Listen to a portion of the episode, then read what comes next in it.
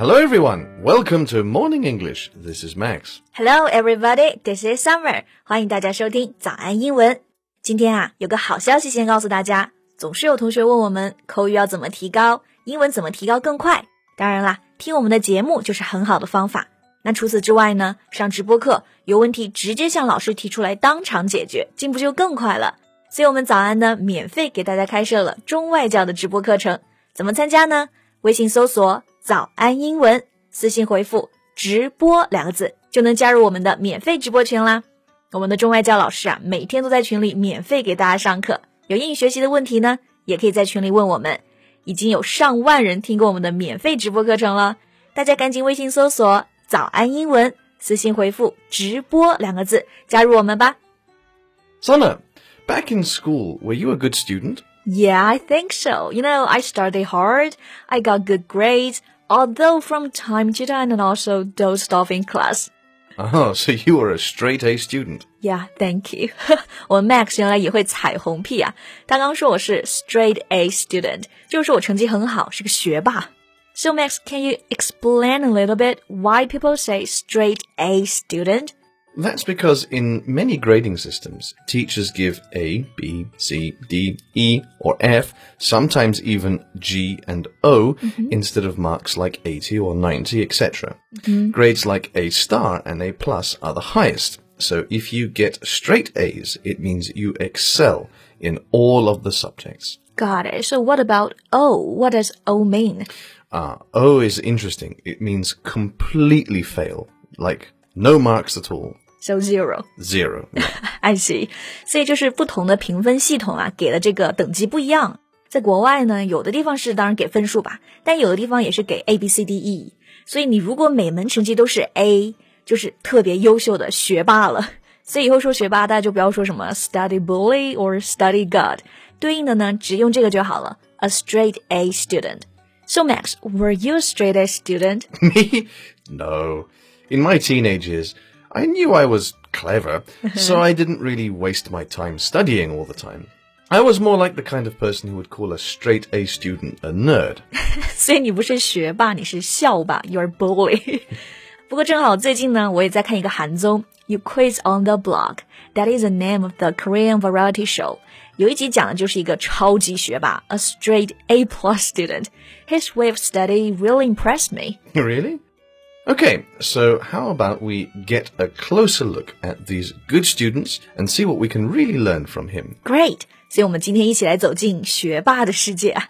如果大家想拿到今天的学霸笔记呢，也欢迎到微信搜索“早安英文”，私信回复“笔记”两个字来领取我们的文字版笔记。Alright, so how is this uh, transcript impressive? Transcript 这个是学霸们都很骄傲的一个东西啊，意思就是成绩单。 如果你在国外要申请学校呢，就需要这个 transcript。Right. We usually say submit a transcript, and not just for school admissions. Sometimes when you apply for a job, you need to submit your college transcript. Right. 所以这个交成绩单就是用这个 submit submit a transcript。那我们今天讲这个韩国学霸，他叫做申载文。那他的成绩单好到什么程度呢 ？you know, he has been accepted to six top medical schools in South Korea. I know how tough it can be to get into medical school in South Korea. The college entrance examinations there are so highly competitive. Exactly. And he passed six. 大家都知道，韩国的医学院也是相当难考啊。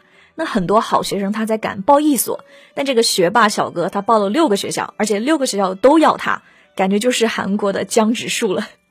I bet when people asked him, How did you pass all the exams? He must have just said things like, I don't know, I just did. Wow, Max, I'm giving him a big thumbs up. That is exactly what he said. 我觉得 Max 真的很了解学霸，一猜一个准。真的，别人问他怎么考上的，他就说是 I don't know, I just did。我也不知道，我就那么考上了。嗯，interesting. Anyway, in English, there are some other words that we use for this group of students. 就是在英文中呢，有其他的方法来说学霸，是吧？Okay, so what else can we use? Well, we can use this word, overachiever. So it's made of two words, over and achiever. Over 就是超过、超出的意思 achieve 是那个成就，所以这个 achiever 就指这个人。When someone has much more success than what is normal or expected, we call them overachievers. 对，就是特别有成就的人，佼佼者。 那在学校就是妥妥的学霸了。And here, this word has a prefix over, and its opposite is under.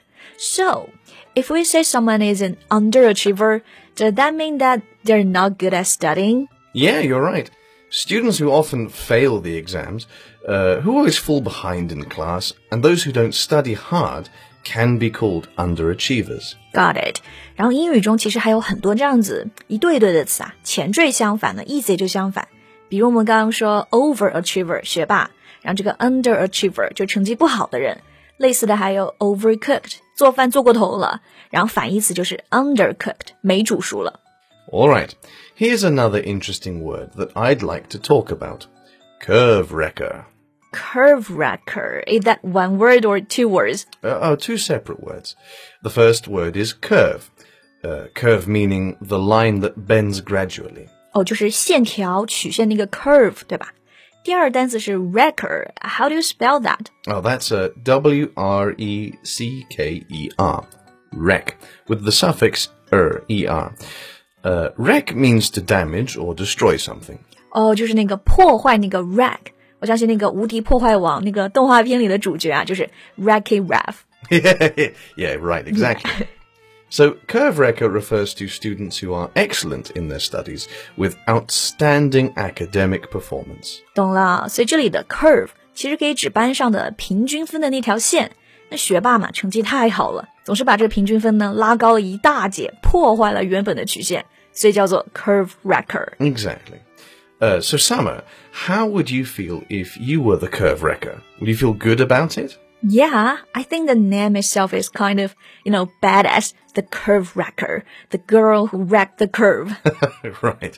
It may sound good, but you know, this phrase originated as a derogatory term. They might think a curve wrecker is a teacher's pet or an attention seeker. 就是有人看到学霸呢，就会觉得他们很厉害，向他们学习；但也有人看到学霸就眼红，所以有时候这个 curve wrecker 有时候带一点点贬义，是吧 Right. So be careful how and when you're using them. ？Got it. Speaking of which, let's talk about how these curve wreckers study, and then we can learn from them. Okay. So from that Korean show you watched, uh, what what did you say about that study? Oh, in the show, 申载文 shared some tips，让他分享自己的一些学习方法。第一个就是说他怎么来解决学习中遇到的难题。Like when he came across the problems or puzzles, he would write them down in his notebook. I see.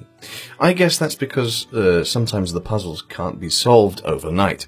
And with some inspiration and hard work, the problems then can be solved. You're so smart. Thank you. 就是 Max 说的这个意思啊，就是学习的时候嘛，你可能遇到难题就丢到一边，就不想去解决了。但是这个我们的韩国江直树小哥呢就很重视，会把它写到笔记本上，一定要弄个明白。Um, okay, and here's another one. Max, did you know the International Mathematics Olympiad? Yeah, a mathematical Olympiad for pre-university students. Or to be more specific, smart students. Right，这个 International Mathematics Olympiad 就是国际奥数了。所以我们其实平常总是说小孩子学奥数嘛，它的简写不是什么超级深奥的数学啊，而是这个国际数学奥林匹克。所以这个韩国小哥呢，他也学奥数。那学奥数的时候啊，一道题他能花半年的时间去钻研了。 So he's really passionate about this. Right.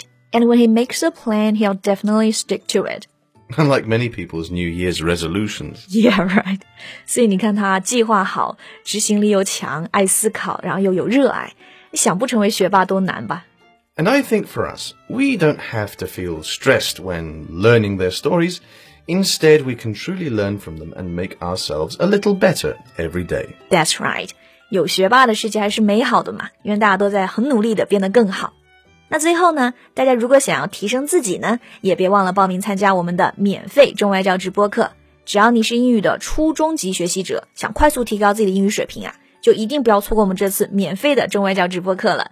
现在入群呢，限量两百个名额，所以想进入免费直播群的，大家赶紧微信搜索“早安英文”公众号，回复“直播”就可以加入啦。Unfortunately, that's all the time we have for today. Thank you so much for listening. This is Max. This is Summer. See you next time. Bye.